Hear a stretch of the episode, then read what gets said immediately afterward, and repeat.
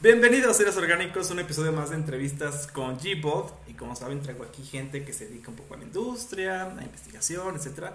Y el día de hoy les tengo a. Andrea, Andrea Marín. Perfectamente. Y cuéntanos, Andrea, ¿cómo te definirías a ti o lo que haces en, en una frase? Pues diría mi título oficial sería Data Engineer, pero yo diría que es más como, pues entraría dentro de desarrollo de, software en general. Me gusta mucho todo eso, toda esa área. Entonces creo que desarrollador de software podría ser un, buen título. Sí, otro. Además es como muy amplio, ¿no? También. No te atas como a, solo la parte de infraestructura o de aplicaciones y demás. Entonces ya sabes, los orgánicos. Es el segundo desarrollador de software que les traemos seguido. A todo el mundo le gusta decirse así porque hace de todo realmente. Nadie dice. Soy ingeniero. Sí, no, no te pones nada más en una cajita. Entonces, pues ya, o sea, como que el desarrollo de software puede ser de, de que aplicaciones web o puedes estar haciendo muchas cosas más. Entonces, tienes más Ya hablando de, de cosas genéricas este, ¿qué es lo que no te gusta hacer como desarrollador de software? Así que cuando te dicen, ah, hay que hacer esto, y tú dices, ay, no, eso no. De todas las cosas que puedo hacer, eso es lo que menos me gusta hacer. pues, por ejemplo, dentro del desarrollo de software, lo que menos, menos me gusta hacer es el front. El front siento que es demasiado, o sea, te tiene que gustar mucho para, para hacerlo porque es muy se me hizo muy chistoso, o sea, como que mi, mi experiencia con el front fue muy chistosa. Eso yo en el inicio decía como de, ah, front es muy fácil, ¿no? Es como de poner las cajitas y nada más, y como que nada más es poner las cosas ordenadas y listo, ¿no? Y en eso con unos amigos empecé a aprender front, empecé a tomar un curso y empecé a hacer como algunas aplicaciones con ellos, ya me metí mucho más y, y no, o sea, la verdad sí, mis respetos para los que hacen front porque tienes que tomar en cuenta un buen, un buen, un buen de cosas. Y, y, y que, o sea, como que el botón se vea redondito y en medio, y que se vea en medio para todos los dispositivos y el color bien, o sea, todas esas, cosas, es, o sea, sí es un nivel de detalle súper, súper grande que siento que tienes que tener mucha paciencia y te tiene que gustar mucho porque, porque no. Entonces, o sea, sí, sí hago front tantito, pero no, no soy fan. o sea, me puedo meter ahí de repente o como de que, ay, arregle esto rápido, ¿no? Pero como ya hacerlo todo sí se me hace demasiado pesado. Como ese tipo de cosas, no, no, soy tan fan. sí, eso de hacer los layouts y que sean bonitos y todo. Siento que luego uno, yo pierdo, yo siento que yo pierdo más tiempo acomodando cositas y que se vean bien, a que hacer todo así de, ah, ya acabé esto. Y ahora hay que acomodar que se vea bien y ahí te echas el doble de tiempo y tú, ay. Sí, exacto, porque a mí también me pasa que luego sí soy demasiado perfeccionista, o sea, por ejemplo, a mí me pasaba mucho en la escuela que tenía que hacer alguna presentación o algo así, y en lugar de pasarme el tiempo haciendo la presentación y viendo qué datos quería poner, me podía pasar horas viendo de qué esquemas de colores y cómo lo voy a acomodar y con qué colores se ve más bonito esto. Entonces, pues eso otra, o sea, en, front pues también te pasa mucho, ¿no? Que luego me pasaba que era como de, ay, hay que hacer esta etiquetita, que pues ahí no se va, va a ir el nombre de la persona, ¿no? o sea, como la, el, el form de login o cosas así. Y ya, o sea, técnicamente ya estaba hecho, pero ya como que yo lo veía, era como de, no, es que como que la letra está muy pegada a la línea, entonces ahí como que estar jugando con los puntos de, no, dale un, un width, bueno, como un, ¿cómo se llama esta cosa? Se me fue el nombre. Un ancho, un anchura. Un margen, ajá. Ah. No, eh, como darle el margen abajo de que, ah, que, tenga un margen de tanto Ajá, y luego es como de pruébalo y no me podía pasar así 20 horas y nada más no avanzaba y, en, una etiquetita, ¿no? Entonces justo como que ya después de que empecé a hacer un poco de front, porque tampoco he hecho mucho realmente, pero cuando empecé a hacer un poco de front sí me di cuenta que, que los que hacen front bien, o sea, de que sí te lo hacen y te queda súper bonito en cualquier plataforma que lo uses y, y, lo ves y como que hasta te dan ganas de usarlo, ¿no? Porque pues es el punto, ¿no? O sea, al final el front es lo que ve el cliente, entonces sí lo tienes que hacer bien para que lo vean y digan, ah, sí, está fácil de usar, o, o te invite a seguir picándole, a seguir viendo como las cosas. Entonces, no soy fan, pero sí le, le, le adquirí un respeto muy grande a los de front y que sí, no es nada más de, ah, hay que cambiar este botón de tamaño y se hacen dos. Sí, es mucho más de lo que, que es. Sí, y bueno, ahorita, por ejemplo, yo sigo ahí como, ya sabes, ¿no? Los temitas de tecnología, ves que ahora en Twitter puedes seguir así como temáticas, siempre hay como cursos de programación todo el tiempo. Y me he fijado que sí hay mucho, sobre todo de frontend, he visto que como que sí hay mucho interés, como, o sea, la gente, no sé si las personas como que ubican que es algo en lo que se puede entrar en el mundo de la programación, porque como que ven algo más físico, ¿no? No es, no es como una capta tan, tan abstracta como quizá ingeniería de datos o hacer como el backend pero también tiene muchísimo chiste y creo que luego lo, lo subestiman un poquito. Y ahí están este, luego diciendo, no, es que ya llevo quién sabe cuándo y todavía no me considero un verdadero frontend. Y dicen, bueno, pues es que es un camino bien largo, o sea, no puedes decir así que, ah, voy a agarrar un curso de, como esos videos, ¿no? Que dicen, oh, una hora y ya pasaste de novato a experto. Y tú así como, no, o sea, eso, no puede pasar.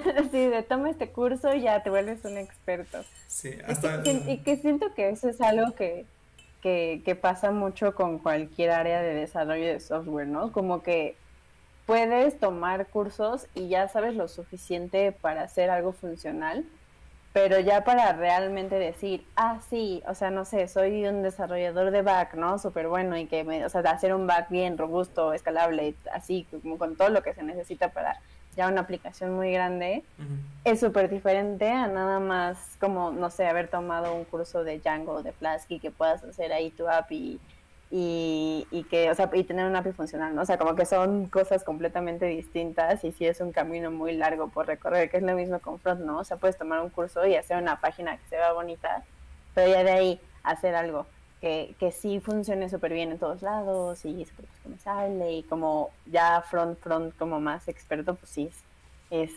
es, un camino muy largo, está chistoso, siento que... Y justo ahorita... a mí me...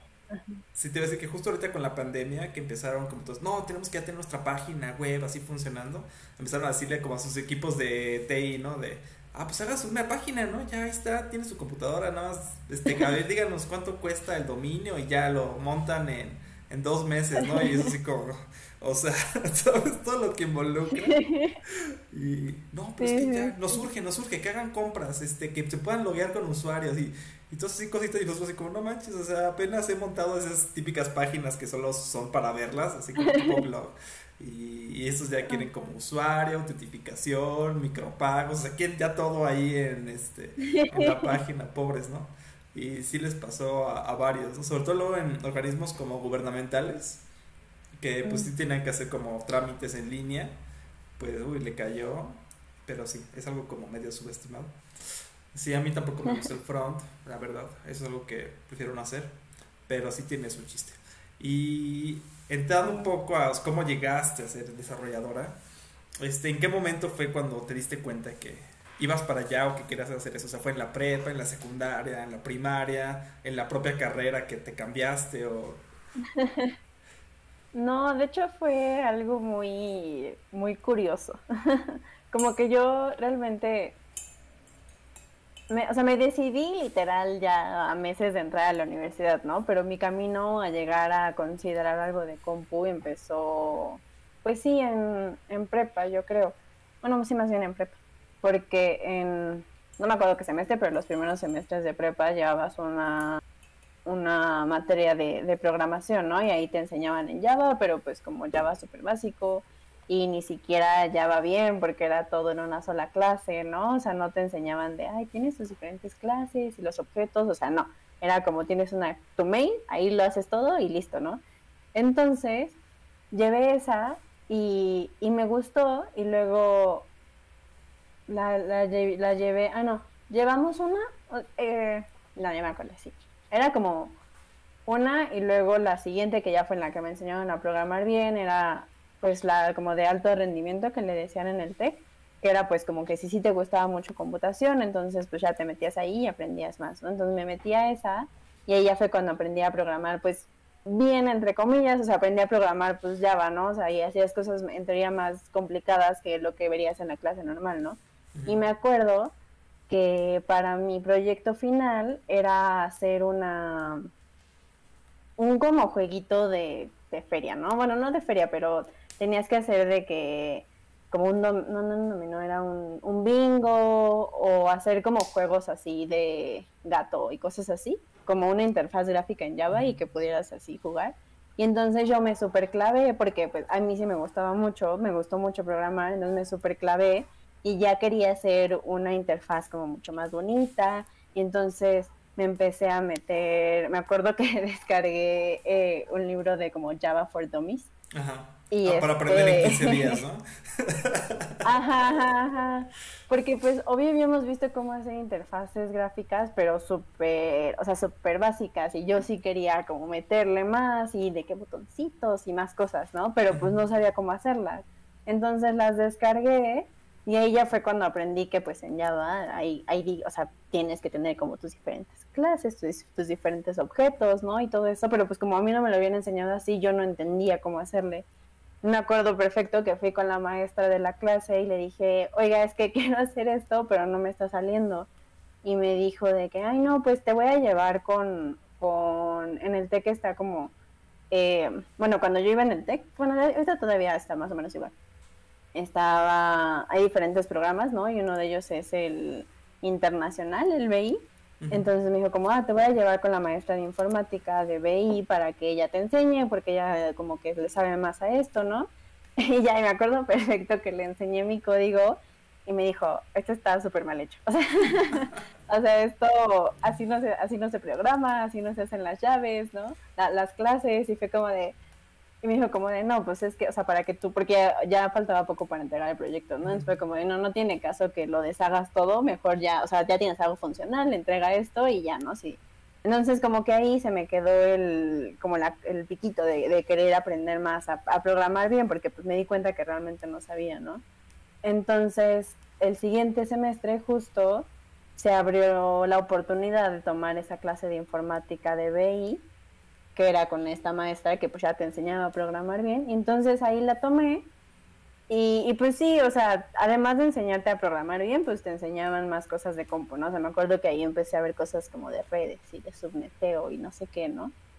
Y ahí me empezó a gustar, o sea, ahí me gustó, nada más que tenía yo este, pues, que no sabía realmente si sí quería dedicarme a compu, ¿no? Porque decía como de, ay, no, ¿cómo compu? Que no sé qué, o sea, y la verdad creo que sí tuvo algo que ver el hecho de que pues para mí era una carrera como de nada más de hombres, ¿no? Y decía como de, ay, no, no quiero estar como toda la carrera como nada más de hombres, como que quiero algo más, quiero algo diferente, ¿no? O sea, no sé, sí me gusta mucho programar y me gustaba la clase, pero era como de, mmm, o sea, no sé si me quiero ir para allá, ¿no? Y ya, y estuve, estuve viendo un buen de carreras, o sea, vi arquitectura, vi psicología, o sea, literal como cualquier carrera que se me ocurriera que dijera como, ah, esto suena interesante, pero pues no, o sea, como que no, no hubo nada que me llamara tanto la atención.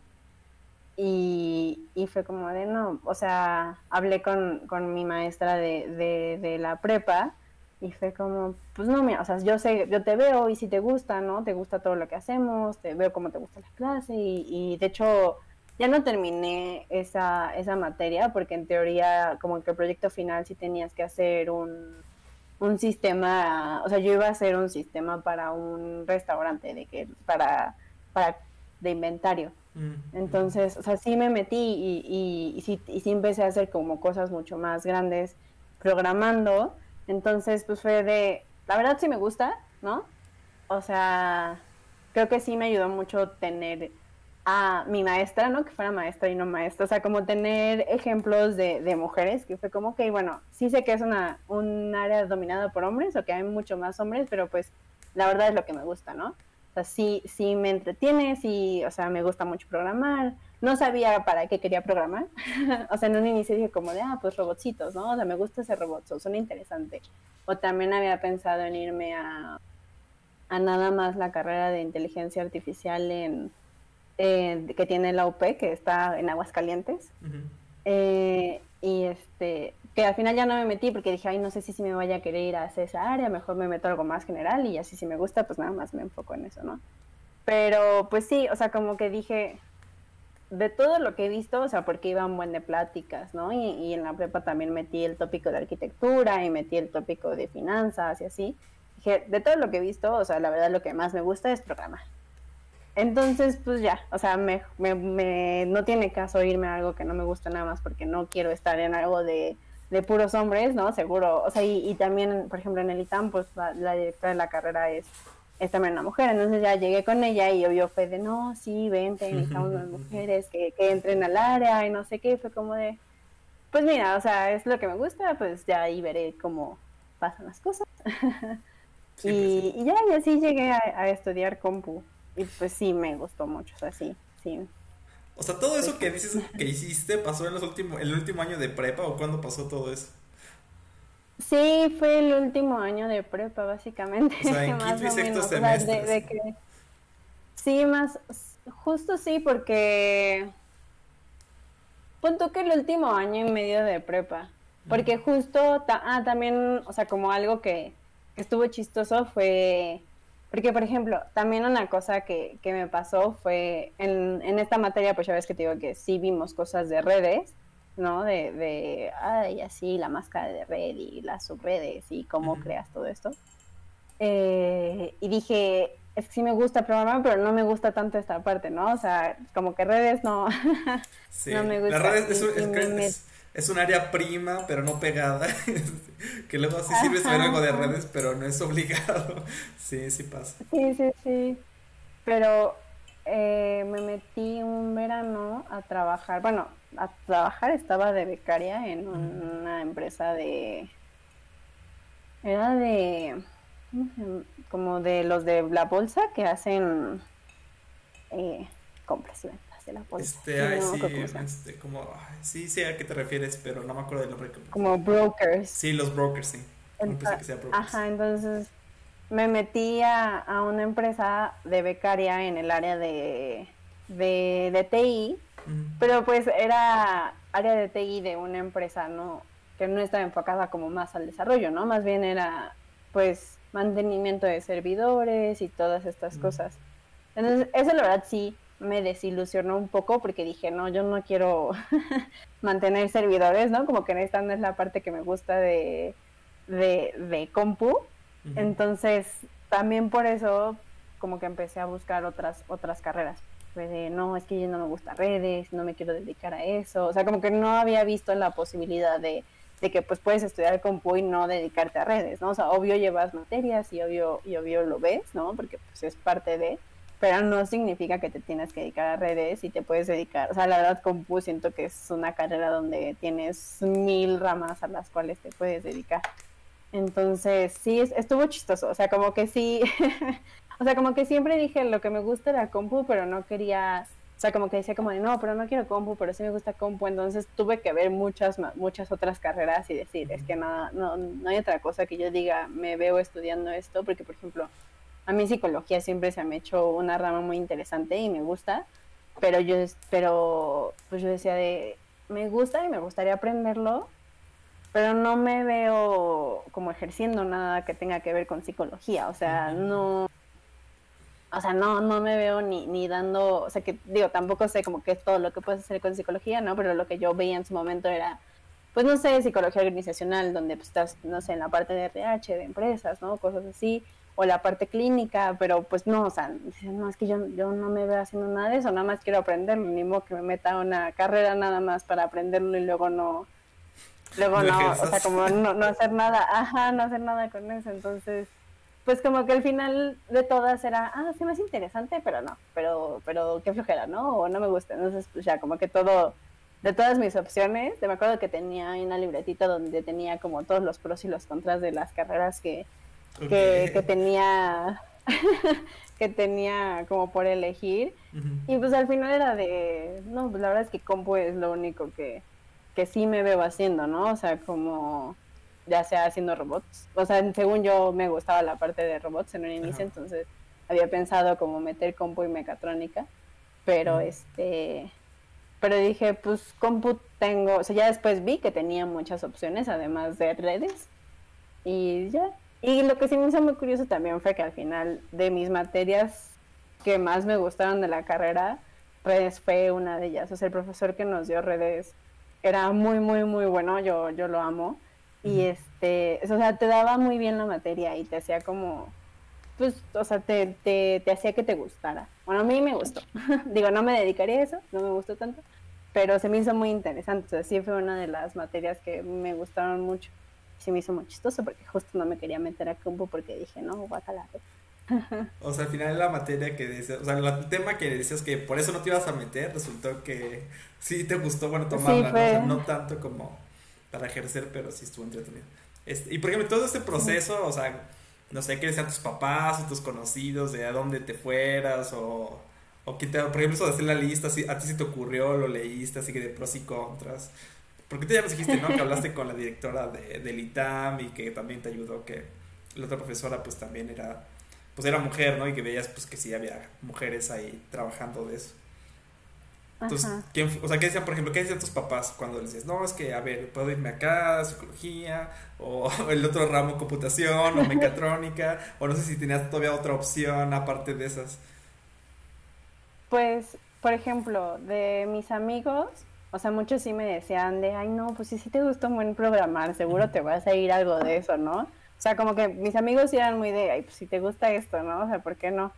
Y, y mis papás eran de, o sea, pues estudia algo que te guste, ¿no? O sea, si te vas a meter algo, pues que te guste. Entonces ellos sí fueron de, pues ve cuáles son todas las, las opciones que, que, que, que estás considerando, ¿no? O sea, qué, qué carreras te gustarían y, y, vamos a las escuelas y, o sea, te juro, fui, o sea, fui, fui a la Ibero, o sea, fui a un buen de, de universidades, de, pues ya ves que te hacen ese de, de, la plática en la carrera y entonces vas y te platican y luego te llevan como el tour de la escuela, o sea, fui a un buen de escuela, a ver si me apoyaron un buen en, en mi decisión de, de, pues, o sea, si tú quieres ir a ver una escuela, vamos, no hay problema, nada más busca las fechas, busca cómo están las cosas. Me acuerdo también que ah, incluso me llevaron a una de esas como tests de vocacionales. Ah, sí, que solo te confunden más. Ajá, ajá. Sí, exacto. O sea, me llevaron a hacer uno de esos tests. Ah, porque me acuerdo que en, en la prepa, pues de los últimos semestres, en una de las carreras era como plan de vida y carrera, algo así. Entonces justo te, ahí te hacían como un disque plan vocacional, un examen vocacional. Y me acuerdo que me habían salido cosas que ni al caso. O sea, me salió como algo artístico y algo como hacia el campo. Y era como de, pues eso cero que ver, no, no, nada, me confundía más. Y a mis papás me llevaron a otro. O sea, como una, era una señora que se dedicaba a eso, ¿no? Como a a consejería vocacional. Entonces ya hacía este examen y, te hacía preguntas y así. Y, me acuerdo mucho que, que, me dijo de, o sea, me dijo, hice mi examen, salieron los resultados y sí fue de, no, pues, o sea, tú sí te, como que te irías más hacia un área de ciencias, ¿no? O sea, hacia ya sea o sea, me dijo como ciencias o arquitectura, pero me acuerdo mucho que me dijo, es que compu, pues sí, sí puedes desarrollar todo tu potencial en compu, pero te vas a aburrir. y yo así como de, no, ¿cómo que me voy a aburrir? Entonces, no sé, sí fue un proceso muy complicado elegir qué iba a estudiar. o sea, como que nunca fue de, ah, sí, me quiero dedicar a esto y, y entonces obvio voy a estudiarlo y no sé qué, o sea, sí, sí fue de hecho me acuerdo que el primer semestre de compu, en una clase, no me acuerdo, no me acuerdo qué fue, según yo fue una clase, eh, pasa, ya sabes, ¿no? La típica del primer semestre de, ay, este, tu nombre, ¿de dónde viene? Sí, ¿por qué estás estudiando compu, no? Y me acuerdo que había un buen, o sea, pues muchos de mis compañeros sí era de, ay, no, yo estoy estudiando compu porque me quiero dedicar a videojuegos, ¿no? Ah, sí, o yo estoy estudiando compu Ajá, pero como que había mucha gente que ya lo tenía súper claro de por qué estaba estudiando compu, ¿no? Y así de, pues yo estoy estudiando compu porque, porque me gusta programar y no sé qué quiero hacer con esto, pero fue como la única opción viable. Entonces sí, estuvo, estuvo chistoso, la verdad. Sí, ¿y qué consejo les darías a los indecisos de la prepa? Porque una vez me tocó dar una plática en la prepa de la que egresé. Y me acuerdo que les hice la pregunta, ¿no? O sea, por semestres. O sea, los del primer semestre les dije, oye, así, a ver, levante la mano los que ya saben que quieren estudiar. Y así, como algunos pocos, ¿no? Y luego a los de tercer semestre también les, así les pregunté. Y los de tercer semestre como que sí ya todos sabían qué querían. Y luego les pregunté a los de quinto y otra, y se bajó muchísimo. O sea, imagínate, suponiendo que fueran como parejitos, de yo creo que el, el 80% de los de tercer semestre sabían qué querían estudiar pero solo como el 10% de los de quinto semestre sabían que estudiar porque de repente como que ya había todo lo que había y ya no sabían para dónde irse y le dije, eso solo demuestra algo, que conforme van sabiendo más se dan cuenta que no saben. Sí, sí, es que está cañón, o sea, como que mientras más ves qué cosas hay, menos sabes qué quieres. Entonces, no sé, o sea, la verdad a mí lo que me ayudó mucho fue o sea, uno, quitarme este miedo de, pues te digo, ¿no? O sea, en mi caso sí era mucho el, ay, no, es que es un área de hombres y no quiero estar como en la carrera con puros hombres. O sea, como que sí, para mí, o sea, sí fue quitarme el, mi modo, ¿no? O sea, si es lo que te gusta, pues, pues hazlo. O sea, no, no, no te restrinjas por otras personas, ¿no? O sea, por el, ay, o sea, en mi caso era el, el no quiero estar con puros hombres. Entonces, es como de, es que no te tiene que importar eso, ¿no? Porque al final, o sea, uno ya viste que sí hay otras mujeres y, dos, o sea, no te tienes que detener por, por alguien más, ¿no? O sea, como que al final es, pues va a ser tu vida, entonces, pues te tiene que ser algo que a ti te guste y no, no, no algo que lo decidiste porque, por cosas externas. Esa uno. Y dos, eh, o sea, también creo que lo que me ayudó mucho fue justo esto de agotar todas mis opciones. O sea, no nada más quedarme como de, ay, tal vez, y entonces pues a ver qué tal, o sea, o sea, sí, sí meterme a cada una, o sea, por ejemplo, arquitectura, pues me metí al tópico de arquitectura, que igual y no es todo, ¿no? Pero sí te da una idea, porque yo me acuerdo que lo metí con un amigo que sí estudió arquitectura, y me acuerdo que cuando hacíamos las tareas, a mí sí me cansaban y era como de, ay no, ya no quiero hacer esto. Y yo veía a mi amigo y él súper fascinado y, y súper, o sea, me acuerdo que de proyecto final teníamos que hacer un render de alguna casa y yo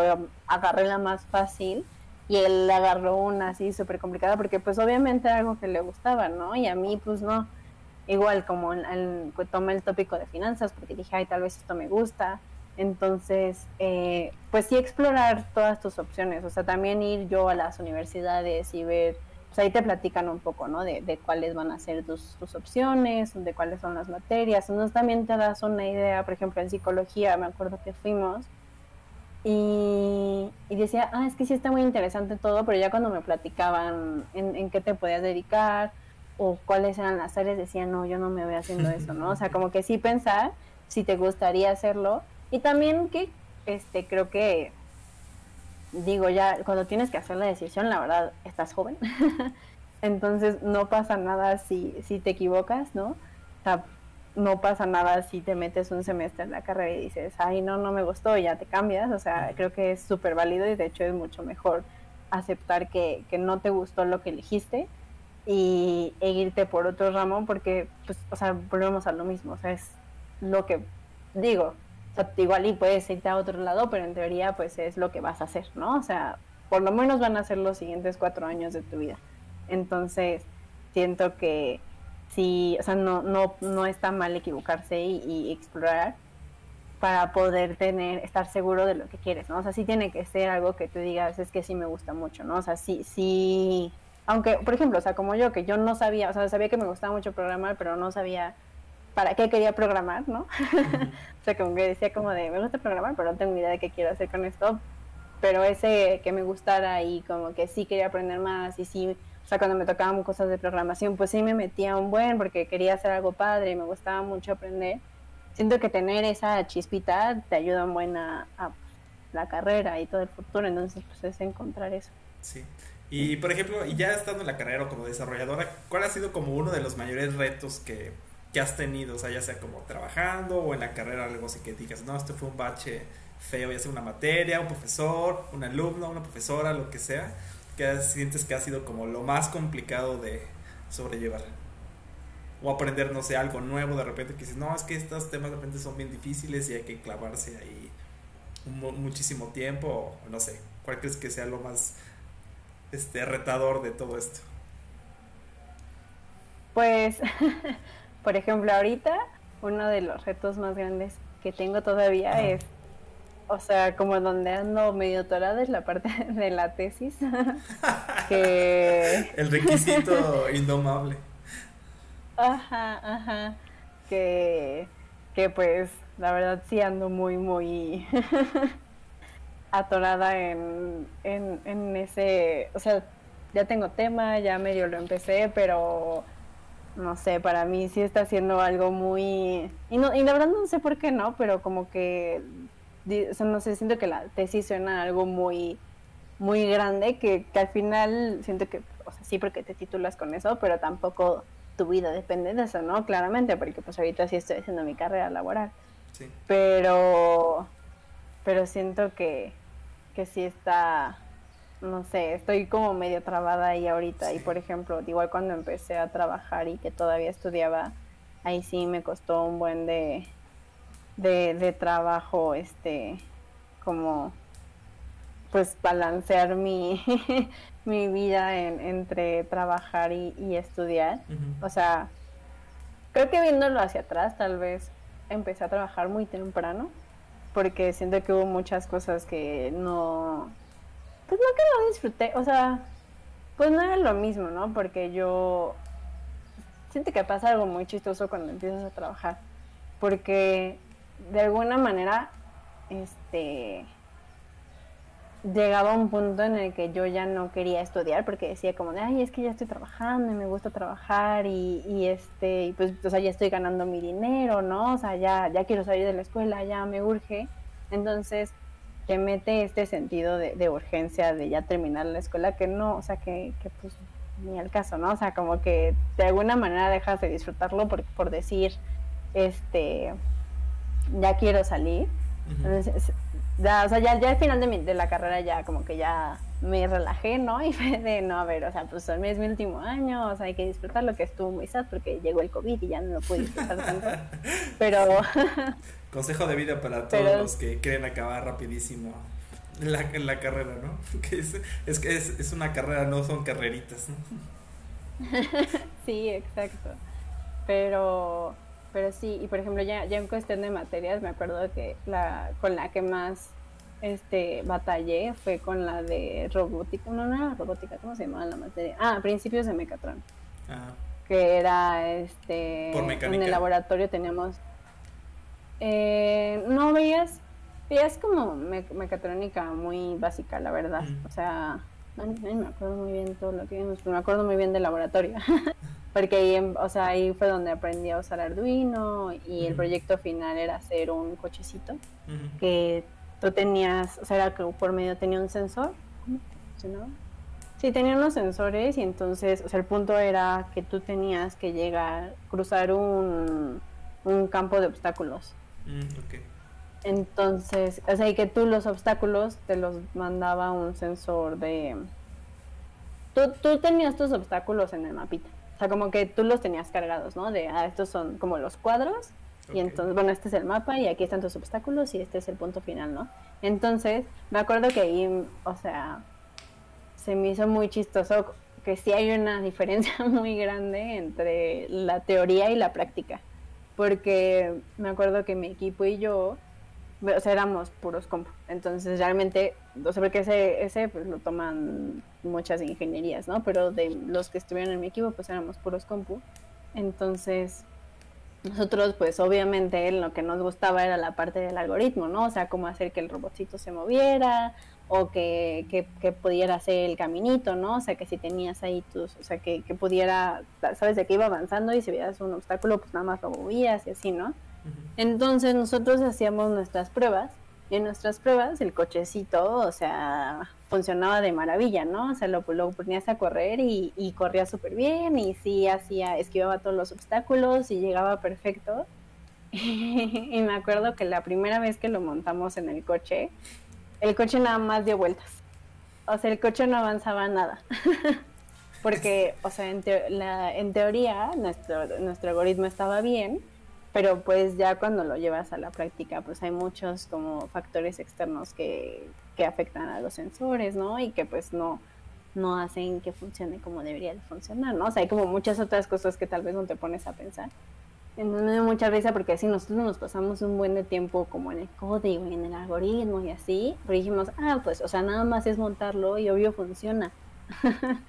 pero ya cuando lo, lo montamos en el carrito, no, no inventes.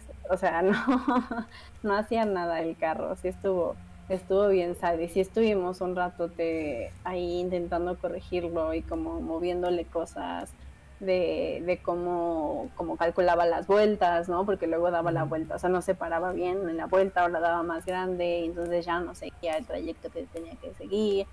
Entonces sí, creo que en ese sí fue uno de los proyectos más, como que más nos costó trabajo de, terminar porque no, no inventes. que estuvo divertido, pero pues sí, era como de, de esas veces que tienes 20.000 mil proyectos y entonces por más que te quieras divertir en uno, no puedes porque tienes 20 más que entregar y como estudiar para tres exámenes, porque era proyecto final, entonces eran épocas de finales. Entonces sí, estuvo, estuvo muy, muy pesado. sí, suele pasar, meter todo lo de hardware, que no sale como tú planeabas. Sí, la vida real es dura. Es muy, es muy diferente. Sí, hay cositas siempre que hay que, que hay que pulir, ¿no? luego hay cosas que dices, no, esto funciona, pero no tiene sentido por qué funciona, ¿no? Y tal vez hay algo, un, sí, un tipo de giro que ahí le estaba calculando por un poquito de más, entonces ya no te hace la Y entonces tú decías que como que era de puros hombres, ¿y si fue de puros hombres la, este, la carrera o no? Pues sí, más o menos, o sea, sí, pero no, o sea, obvio, sí había más hombres. mayoría de hombres. Ajá, sí, sí, sí, pero pues sí había mujeres, ¿no? O sea, ya al final de la carrera sí se notó un poco más, porque por ejemplo al inicio este, si llevas más materias con las diferentes ingenierías. Y ya conforme, o sea que pues en el ITAM está como ingeniería industrial, ingeniería de negocios, mecatrónica, telecomunicaciones y compu, ¿no? Entonces, pues no se notaba tanto, pero ya siento que al final de la carrera, este, Sí, o sea, obvio sí había mujeres, pero sí, o sea, había veces que éramos de que dos mujeres en el, en, en todo el salón, ¿sabes? Entonces. Y eso que compu es, yo, siento, que compu es de las ingenierías con más mujeres.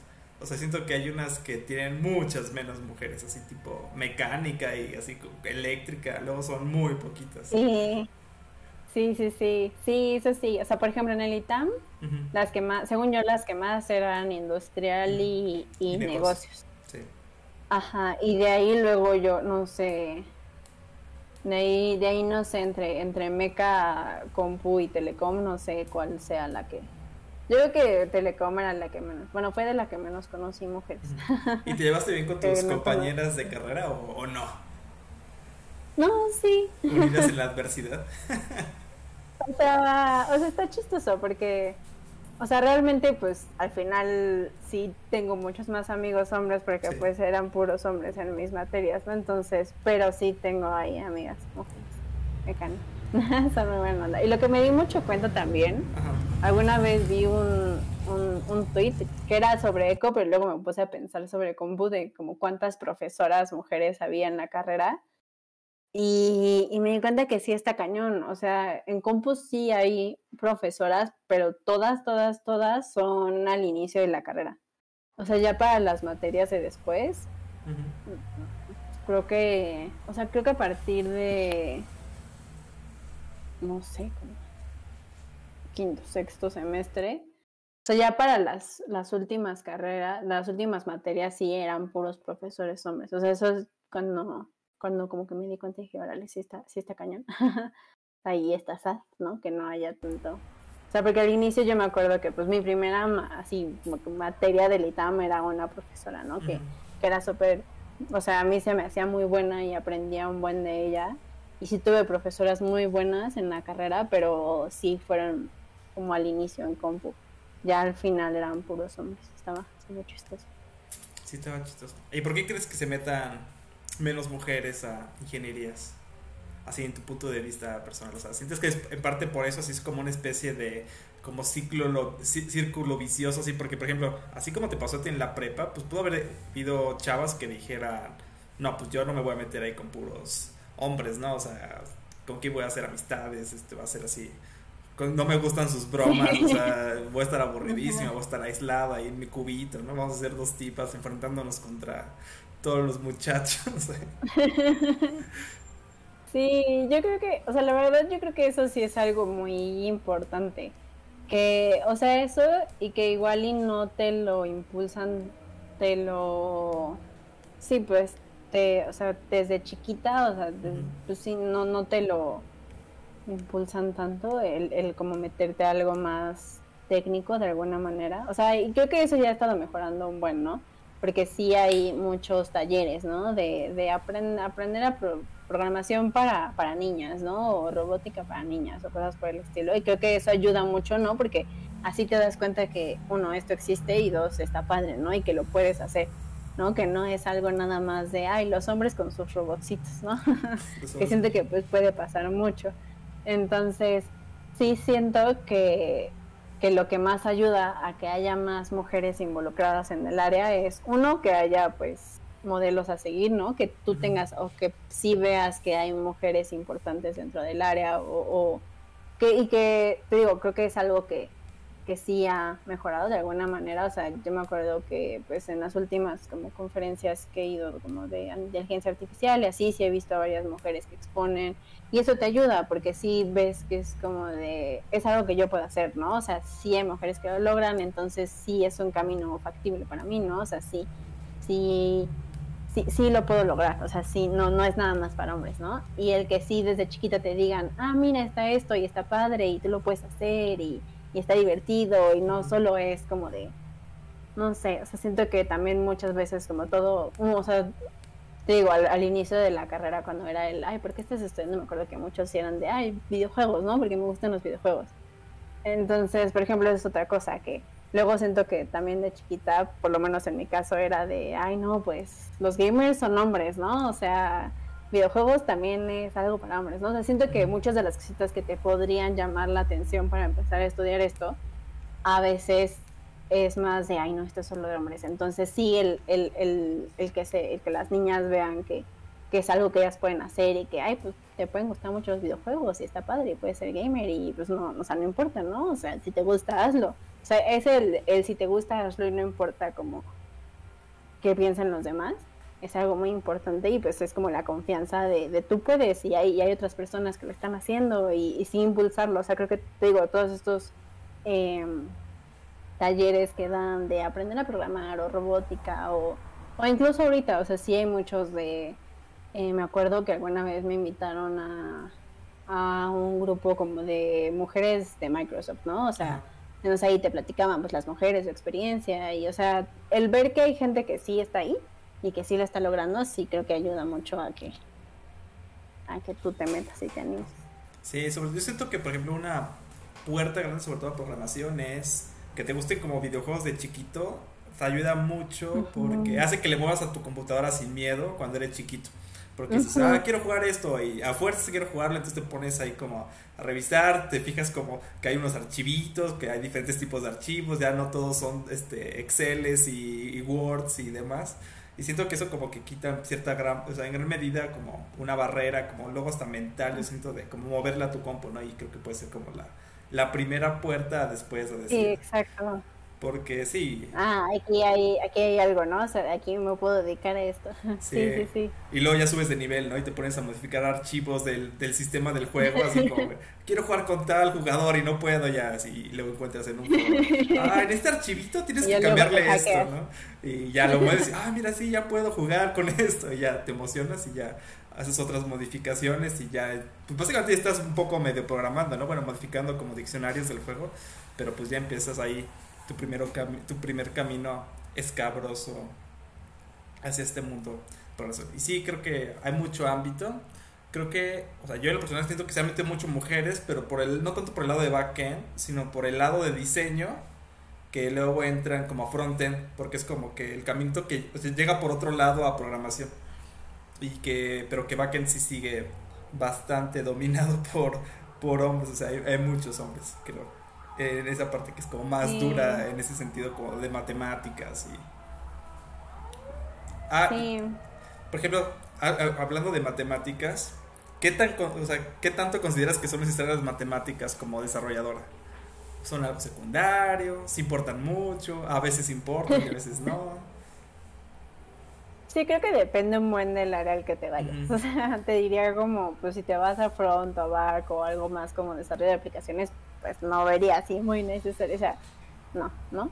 Pero igual y, o sea, yo siento que si te metes ya más como hablando de ciencias de computación y estas cosas de, de métricas, de, o sea, como concurrencia, ¿no? De, de sistemas distribuidos y entonces ves cómo hacer estas cosas concurrentes o ya más cosas. Por ejemplo, siento que algo muy chistoso que pasa ahorita con, eh, como con el área de ciencia de datos es ese, que, que muchas veces es, la gente piensa que no necesitas tanta mate ¿no? Ah, que es como de, ah, nada más, ah, sí, conozco este modelo, ¿no? Y, sé cómo aplicarlo, pero realmente no sabes qué está haciendo atrás. Entonces nada más hay personas o, tiene, ajá, pasa que, ok, sí, sé qué modelos existen y, sé cómo, no sé, importarlos en Python y aplicarlos, pero igual y no entiendes qué está pasando atrás y siento que sí, la verdad sí creo que es algo muy importante entender por qué está haciendo lo que hace, ¿no? O sea, igual no te tienes que meter así a todas las mates del mundo y no tienes que meterte a cosas súper abstractas de mate, pero sí, sí creo que es muy importante. O sea, me acuerdo que cuando empezaron a salir estas carreras de, de ciencia de datos, estaba viendo los, los temarios, o sea, bueno, la, la tira de materias, ¿no? De qué materias llevaban. Y me acuerdo que había una que ya te empezaban a meter cosas así de modelos, pero no habías llevado álgebra básica, ¿sabes? O sea, como ¿No que... llevado álgebra básica?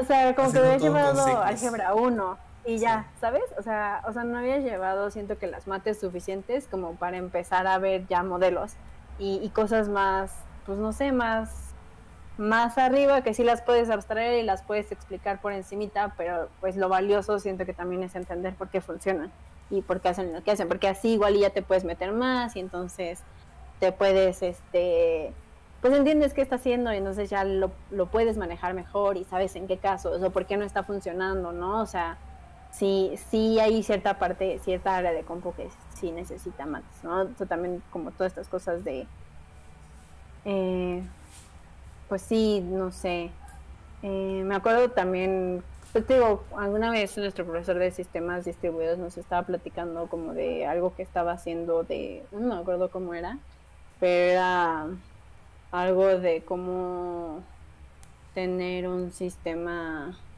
pues un sistema, un sistema, lo voy a decir muy mal, ¿no? Porque ya ni me acuerdo bien, pero me acuerdo que era algo en el que sí tenías que entender un poco de mates para ver cómo hacer eficiente como la, la conexión entre tus diferentes Em, como computadoras en una red de manera concurrente, algo así era, pero me acuerdo que sí tenía un trasfondo de mates, ¿no? Y que si no lo tenías, pues, pues sí no le ibas a entender mucho lo que estaba pasando. O sea, sí hay una área que no necesitas nada de mates, pero hay otra área que, pues sí, sería bueno que supieras un poco de mates.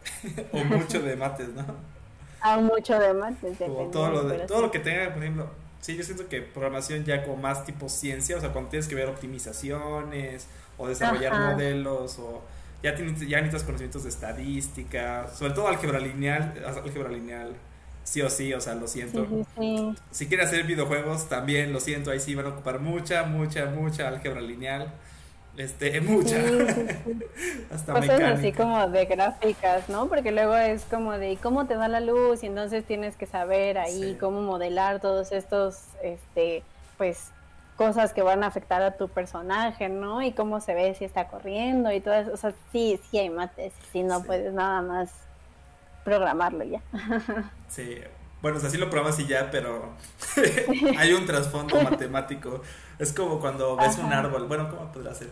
Este, hay como esos ejercicios mentales, que me acuerdo que luego hay exámenes así de cuando sales, o en la prueba PISA, no sé, que son de, de que, a ver, ves el objeto así y así, o sea, si cómo se vería de esta otra forma, ¿no? Que es como esa abstracción geométrica. Pues eso tienes que hacerlo cuando programas videojuegos muchísimo, así de, ves la roca que está así inclinada, pues tienes que hacer como todo el cómputo para que cuando te cambies de lado, pues lo veas como debe de verse, ni modo que algo parezca cuadrado, un cubo, y te giras y es un prisma, ¿no? O este, un círculo, y es como, eso no está bien.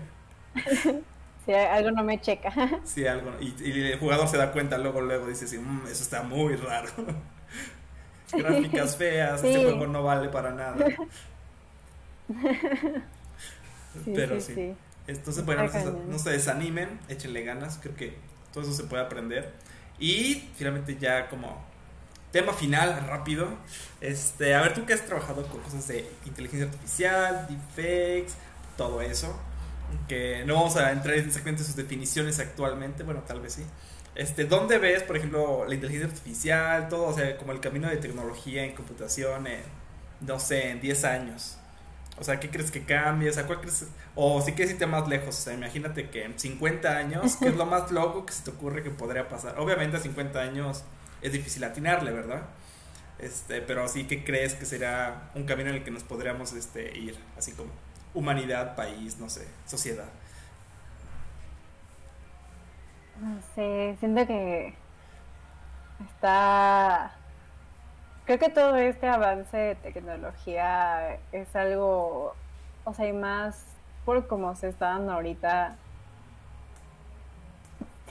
creo que si no se maneja bien, o sea, como que no nada más te, te vayas por un lado y entonces nada más como que avanzas sin importar como qué estás dejando atrás, puede ser un problema muy grande, ¿no? Porque justo ese que estás dejando atrás porque está esto de, Es que está chistoso, porque por ejemplo, o sea, creo que hay avances muy grandes ahorita, pero que realmente no benefician a, a, toda la población, ¿sabes? O sea, no sus beneficios no son tan grandes como para que sí haya un porcentaje muy grande de la población que su vida sea mejor gracias a ello, ¿no? O sea, como que sí, sí sean avances significativos porque tal vez esos avances solo están ayudando a cierta parte de la población, ¿no? Como los más privilegiados. Y entonces siento que si nada más te sigues avanzando y te sigues avanzando, es como de, ah, sí, más descubrimientos y más descubrimientos y más descubrimientos. Entonces, pues sí, vas a llegar a algo muy padre, pero vas a seguir solo beneficiando a ese parte de arriba, o sea, a esa parte pequeña. Y entonces si de por sí ya hay una desigualdad muy grande, la vas a hacer mucho más grande. O sea, yo sí creo que debería de haber algún punto en el que en lugar de seguir avanzando hacia arriba, se debería de avanzar hacia los lados, ¿no? E, intentar que lo que ya se tiene eh, sí se use para cosas que, que ayuden a la población en general y no nada más seguir avanzando por avanzar. Y que igual también creo que va a llegar a algún punto, o sea, siento que ahorita en lo que más está, bueno, muchas de las de las líneas de investigación es mucho el, intentar emular como, pues crear un humano 2, ¿sabes? Como algo que, que sí sea, o sea, que sí emule a una persona. Y no, yo, la verdad yo no creo que ese sea el camino por el que te deberías de ir. O sea, por ejemplo, todo esto que salió ahorita, que digo, no, no es algo que digas, eh, ah, es el, o sea, lo, lo de GitHub, del de, copilot que salió, que es programación con inteligencia A ver, sí, pero quiero hacer un paréntesis para, para explicar a los oyentes qué es todo lo que estás diciendo de Copilot y, ah.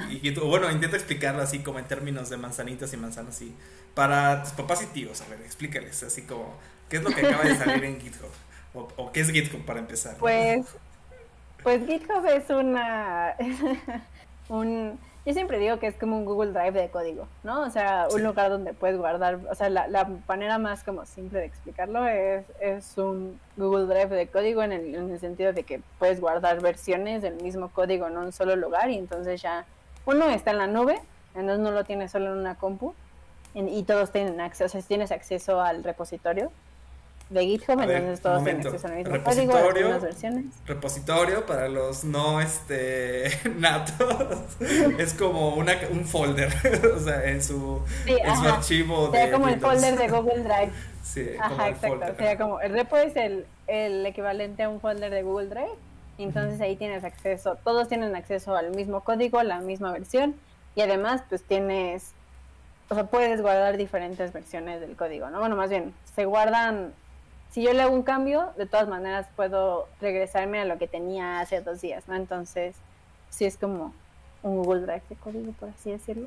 Tiene muchas más funcionalidades, pero pues esa es como lo básico. ¿no? Entonces esto de GitHub Copilot pues es, eh, es para ayudarte a programar, o sea, en teoría como que ya es una inteligencia artificial que automáticamente te va, dependiendo de lo que estés programando, lo que estés haciendo, como que va captando qué haces y entonces eh, te, te va autocompletando el código.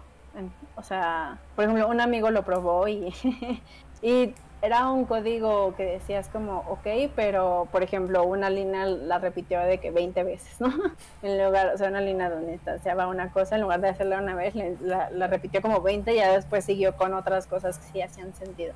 Entonces, pues, en pues te va, te va sugiriendo cómo hacer, como, pues te va generando el código automáticamente de, con, con, inteligencia artificial. Y por ejemplo, ese tipo de cosas siento que, ah, ok, está padre, está divertido, pero no sé si eso es hacia donde se debería de dirigir la inteligencia artificial, porque entonces ya estás, o sea, como que decir automatizar la creación de código, no sé si debería de ser el objetivo, ¿sabes?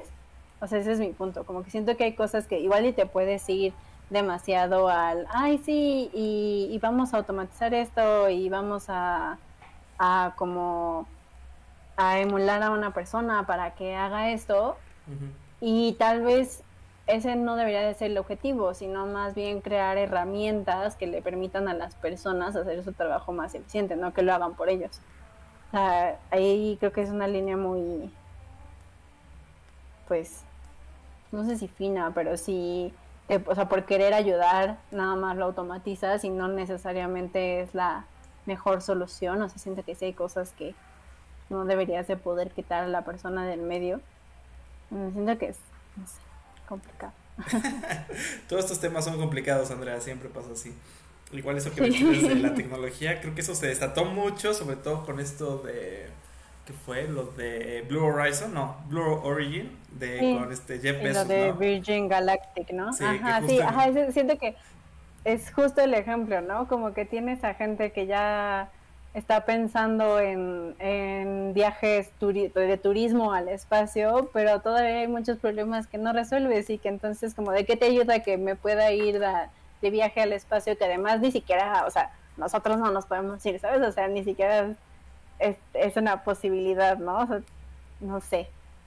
O sea, siento que avanzar nada más por avanzar no, no, no es bueno. Sí, sí deberías de, de ver más cosas. Pues sí, bueno, como dicen, la excusa siempre de estos avances es que, o sea, pon que no pega, ¿no? Pero ya se desarrolló un montón de tecnología de cohetes, tal vez de recuperación de materiales, así en trayectorias, un montón de otras cosas que pues no están directamente, bueno, sí están relacionadas con lo de los viajes. O sea, yo haciendo de abogado el diablo aquí. Este y que con eso, o sea, punto que ya no pega, ¿no? Porque, pues, o sea, tal vez la gente realmente no le interesa un viaje de 11 minutos hacia arriba y luego una caída libre y decir, ay, no, pues 11 minutos, o sea, denme ahí un día, ¿no? sí, sí, sí. Yo no pagaría por 11 minutos, la verdad, o sea, y lo dije en el episodio anterior creo que es muy poquito ese viaje. O sea, para todo lo que pagaron, que fueron como 28 millones de dólares, este, algunos. Está cañón. Entonces digo, no, pues a mí denme un viajecito ahí de 3 horas, 4, ¿no? Así, de disfrutar la vista, que me ofrezcan algo de comer mientras estoy ahí. No sé, o sea, que, que o sea, pueden poner unas tostadas con guacamole que cuestan a lo mucho, no sé, 20 dólares. Por los 28 que pagué, creo que podrían haber hecho algo así. Y todos hubiéramos sido felices. Este. Pero sí, ahorita justo aparte de la contaminación que mencionaban, este, también en esos comentarios, eh, pues sí, ¿no? De que no, todo ese dinero que se gastó en investigación y pues sí, o sea, tiene su punto en el sentido y creo que es válido. Por ejemplo, no he visto, por ejemplo, tanto esfuerzo, por ejemplo, para desalinizar el agua marina, ¿no? Por ejemplo, que podría ayudar muchísimo en irrigación a, a toda la tierra. Sí. Ese podría ser un ejemplo. Y el otro día estaba pensando, dije, no manches, el día que se nos acabe el agua, o sea, el, pues a potable en estado, este, consumible, sin purificar, o sea, los mantos acuíferos, pues obviamente va a seguir como la del mar, ¿no? Porque creo que va a ser la más fácil. Estaba pensando, pues tal vez no es tan difícil desalinizar el agua, pero pues la gente, como no lo ve como necesidad de ya, pues no le han metido tampoco tantos esfuerzos, ¿no? Al menos los países que le pudieran meter dinero de verdad, pues todavía no tienen ese problema. Y, en cambio los países que sí lo tienen, pues, pues no, tienen, cómo. no tienen cómo, sí. Ahí tendría que ver un sponsor millonario para esos países o hacer algo así. Porque, pues sí, realmente tal vez sea bien fácil, bueno, relativamente un problema fácil a comparación de ir al espacio o ir a Marte o hacer una colonia ahí. O sea, el de, por ejemplo, hacer el agua potable relativamente rápido. Y, pues sí entiendo un poco tu punto. Igual, no sé, 30 años. Yo, igual lo que mencionas de la inteligencia artificial como otra persona, yo creo que no vamos a llegar a eso. O sea, tú y yo conocemos gente que sí cree que ya estamos así a un pasito, ¿no? Yo siempre hablo con ellos y les digo, no, estás mal totalmente. O sea, estás así. sí, no. Y es que, es que yo también creo que, o sea, no, no debería de ser el objetivo. O sea, creo que hay muchas otras cosas que puedes hacer que van a ayudar más que intentar hacer algo que, que emule a una persona. Porque, o sea, yo sí estoy convencida que por más que, que creo que ahí también te puedes meter en un buen de cosas, ¿no? Pero que por más que tengas así algo ya súper avanzado y que, y que aprenda muy bien y que, no sé, o sea, hay un, una capa muy diferente entre una persona y una máquina. O sea, simplemente todo esto de, para mí lo que más marca la diferencia es la parte de, las emociones, ¿no? O sea, no, por más que puedas hacer algo que, que es que sea como de, ah, si te mencionan la muerte, entonces te pones triste, ¿sabes? O sea, nunca vas a poder realmente replicar todo lo que pasa por la cabeza de una persona, porque al final son años de vida que te moldean y todas tus experiencias es lo que afecta cómo ves el mundo y cómo reaccionas a las cosas. O sea, ese como bagaje cultural de, de, tus experiencias de vida y cómo las vas percibiendo a lo largo de, de, las diferentes etapas, ¿no? Porque no es lo mismo cómo percibes algo cuando eres un niño chiquito a cómo lo percibes cuando ya tienes veintitantos años, ¿no? O sea, también te va a afectar de manera diferente.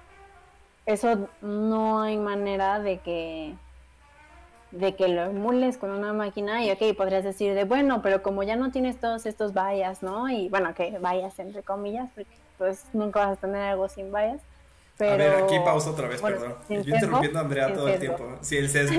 Hay que usar sesgo porque no te están acostumbrados a usar esa palabra.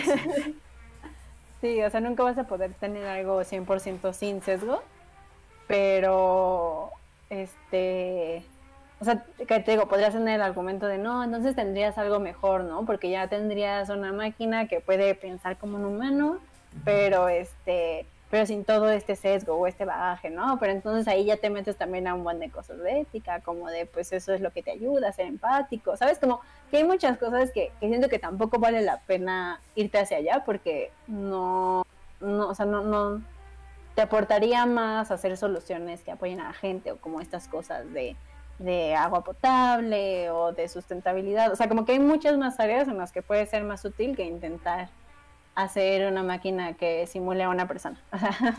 Ay, ¿por qué la gente no hace eso?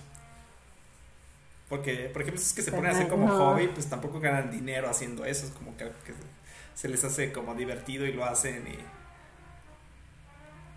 O sea, que falta esa, quizá esa película tipo Facebook para darle fama a la gente de cosas sustentables, para que le metan, no sé. Siento que entran muchas cosas como de, de motivación, también en el sentido de de como para hacer esos impulsos tecnológicos, ¿no? A, como hacerlo como más amplios. Obviamente las empresas tienen sus propios intereses sesgados, ¿no? Que siempre es ganar más y ser más rentables, ¿no? Que pues es lógico, viven de eso. Este pero pues sí, sí, eh, sí entiendo tu punto de todos esos esfuerzos, ¿no? Ahí creo que habrá que ver como la forma de motivación, así como para que la gente dedique tiempo y dinero a, pues hacer eso, ¿no? Sin, en, algunos casos tal vez sin encontrar nada a cambio o decirles, ah, pues también puedes ganar dinero haciendo el bien o los, y a los que decirles, mira, si hacemos esto que les ayude la vida a todos, este, te puedes hacer ricos y se los vendes barato, ¿no? Y se gasta mucho dinero haciendo esto. Entonces, este, pues eso es tu interés, ¿no? Y van a decir, no, qué malévolo eres. Digo, pues es que ahorita es el incentivo, ¿no? Tal vez hacen todo esto de, de, IA, igual llegaron al espacio porque su incentivo es que luego puedan vender viajes, ¿no? Igual creo que tal vez está un poco la idea de que todo esto que es bueno para la sociedad tiene que ser gratis, ¿no? Y tal vez no, o sea, imagínate, tal vez eso de salinizar el agua, pues sí, cobras un servicio y cobras, no sé, dos pesos el litro o no sé, y pues ya está sacando dinero de fuentes casi inagotables. No sé. Sí, no sé. El agua es, un tema delicado, ¿no? no hablamos del agua porque siempre hay pleito. Este, pero sí, a mí lo que me preocupa más de inteligencia artificial son lo que es deepfakes, o sea, lo que es así como... Mm. Porque creo que eso puede avanzar en el mal camino muy fácilmente. Este, porque igualmente empezó como algo divertido, ¿no? De ponerle la cara de un actor a una película viejita y así como que hacer el remaster y todo. Y pero luego se puede convertir completamente en el otro lado de que puedes poner a alguien político diciendo cualquier cosa como, oh, ya aventé unos misiles nucleares a tal país, prepárense. Si el otro país no sabe si es cierto o no es cierto. Sí, desarrollamos unos misiles que van a tal velocidad y por eso son indetectables y llevan base ya. Entonces el otro dice, ¿qué? ¿Cómo? ¿En qué momento? Y ya no sabe qué hacer y tal vez por pánico hace algún ataque indebido porque pues tiene poco ah. tiempo, entonces el otro que no había hecho nada porque había sido un defect, pues ahora sí ataca de verdad y no, o siento que eso se puede volver completamente... O imagínate que alguna autoridad salga diciendo pues en México no pasa porque ya lo dicen gente de verdad, pero diciendo cosas como, no, las vacunas está demostrado que no funcionan, te dan cáncer, es más, no las tomen. Este, todos los que se tomaron, por favor, vayan a revisión a su centro de salud más cercano porque queremos ver si tienen cáncer y algo así, entonces así, ¿qué? Y se hace un caos y luego sale la otra persona, o sea, la misma persona pero diciendo otra cosa y luego otra vez hace otro video deepfake pero diciendo, contestándole a su versión real que no, la gente no sabe decir, o sea, puede ser un caos así, nivel extraordinario. Y siento que eso sí. Sí, está cañón. Sí, siento que eso sería. Sí, sí, porque. O sea, creo que ahorita no está. O sea, la, los deepfakes aún no están tan buenos. O sea, creo que todavía, puedes detectar que es un deepfake porque, porque justo, o sea, como que no se ve real. O sea, se ve. Como que si lo ves así de rápido dices, ah, sí. O sea, sí, sí te engaña. Pero ya cuando lo ves, pues no se siente natural. O sea, no se siente que sí sea esa persona hablando. O sea, sí hay algo que dices, mmm, algo no me checa. Pero justo, o sea, como que si nada más te sigues también desarrollando por desarrollar y decir, ay, esto está muy divertido, hay que desarrollarlo bien, y no te, que si es todo un tema, o sea, de, de, no ponerte a pensar las implicaciones que puede tener lo que estás haciendo, pues te puede llevar a desastres muy grandes, ¿no? O sea, también todas estas cosas como de Bitcoin, anonimidad y todo eso es como, está muy padre, pero también puede tener repercusiones muy malas, ¿no? De, de que pues puedes estar alimentando a redes de trato de persona, ¿no? O sea, como todo ese tipo de transacciones, pues ya si son anónimas, no, ya no hay problema, pero pues, pues no, obviamente hay problema, ¿no? O sea, siento que... Es como la excusa de Bitcoin, ¿no? Es, que empezó a Bitcoin se empezó a usar así, así es como su verdadero uso de que su propósito de ser Bitcoin, pues es usarse como dinero. El único uso que se ha usado verdadero de Bitcoin ha sido para cosas turbias, la verdad. Es raro que la, la verdad gente compre pizzas o cosas así con Bitcoin. Es muy raro. La verdad, tristemente. O sea, para cosas feas. Este, pero sí, o sea, sí, se usa. A ver, hablando de Bitcoin, que iba a salir el tema, siempre sale el tema de Bitcoin, este, este, a ver, tengo este, ¿Qué les dirás a los que le meten dinero a Bitcoin? Les dirás, sí, tú sigue, sé firme, este, o les dirás, no, no tiene futuro, es una burbuja, les dirás, no, pues es algo que se está viendo, como, o sea, ¿en qué lado caes? ¿En medio o en uno de los extremos? ¿O más tirando de un lado que el otro? Mira, aún, aún no me meto tanto a eso, pero, o sea, la verdad, yo sí creo que tiene potencial, o sea, sí creo que si se hacen las cosas bien, sí tiene sí tiene un futuro, o sea, sí se podría usar para cosas buenas, pero como todo es muy importante, o sea, no nada más dejarlo así, como así, porque no se puede caer en todas estas cosas que no están bien. Y, que, y que entonces te lo lleva a un lado malo, ¿no? Y, lo, y lo hace malo, aunque no sea inherentemente malo, pues nada más es una criptomoneda, ¿no? Pero, o sea, yo sí creo que, que se le debería de dar el voto de confianza de, de a ver hacia dónde va. O sea, o sea, sí, una, una vez un amigo metió y fue como de, no, ya perdí un buen, que no sé qué, ¿no? Y yo le dije como de, mira, o sea, siento que si ya metiste es, pues, para el largo plazo. O sea, como que no, no creo que es algo que digas, ah, ya en, un, en dos meses esto va a estar funcionando súper bien y ya todos nada vamos a usar criptomonedas y cosas así. Creo que más bien, o sea, si va a funcionar, va a ser en el largo plazo y la verdad yo sí le daría el, el voto de confianza. De, o sea, no te diría, mete todos tus ahorros ahí y nada más usa criptomonedas, porque pues no, hay que ser realistas. Pero, o sea, sí creo que tiene potencial. Va. O sea, caes en un punto intermedio tirándole a favor un poco. Este, un poco. Sí. Este, este es que ahorita, ya luego hablaremos. Este, creo que ya el episodio ya se hizo largo. Ya cumplimos la meta. Este, bueno, la meta. Este, ya el tiempo autorizado para YouTube. Este, en este caso, luego podemos hablar, si no, de, por ejemplo, hablando de, de bitcoins, bueno, de criptomonedas, porque no, del yuan chino, que precisamente ya hicieron un yuan chino virtual basado en el en criptomonedas y pues está totalmente auspiciado por el gobierno, lo cual es no sé, a mí no me gusta tanto porque pues, ya no es anónimo, pero al gobierno entiendo por qué el gobierno le gusta, pues porque ve la trazabilidad del dinero como nunca antes en la vida, ¿no? Puede seguir la cadenita de quién le pagó a quién y cuánto le pagó a quién hasta llegar al inicio de todo. Y eso pues, para un gobierno es un sueño húmedo, realmente. Dices, si queremos perseguir a alguien, lo podemos encontrar rapidísimo.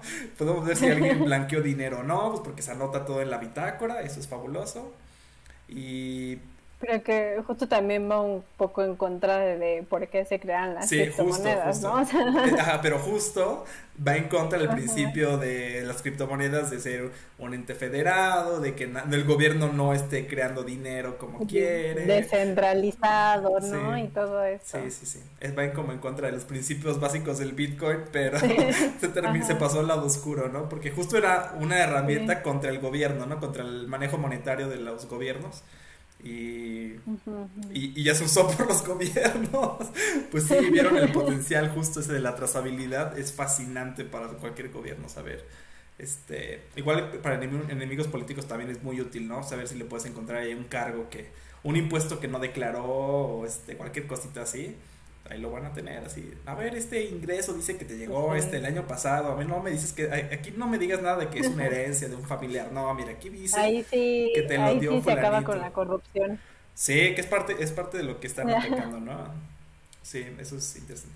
Y bueno, creo que con eso acabaríamos acabaremos el episodio de hoy. Entonces, ya sabes, si conocen a alguien interesante como Andrea, así de genial, este, me lo ponen en los comentarios, me lo dejan aquí abajito el, el, el número de teléfono que tengo abajo. También pueden seguirnos en YouTube. Eh, ahí tenemos el video de la entrevista. Y si no, en Facebook, no es cierto, en Facebook En Facebook no subimos tanto los videos, pero sí en Spotify. Entonces ya saben, sigamos Spotify, YouTube principalmente.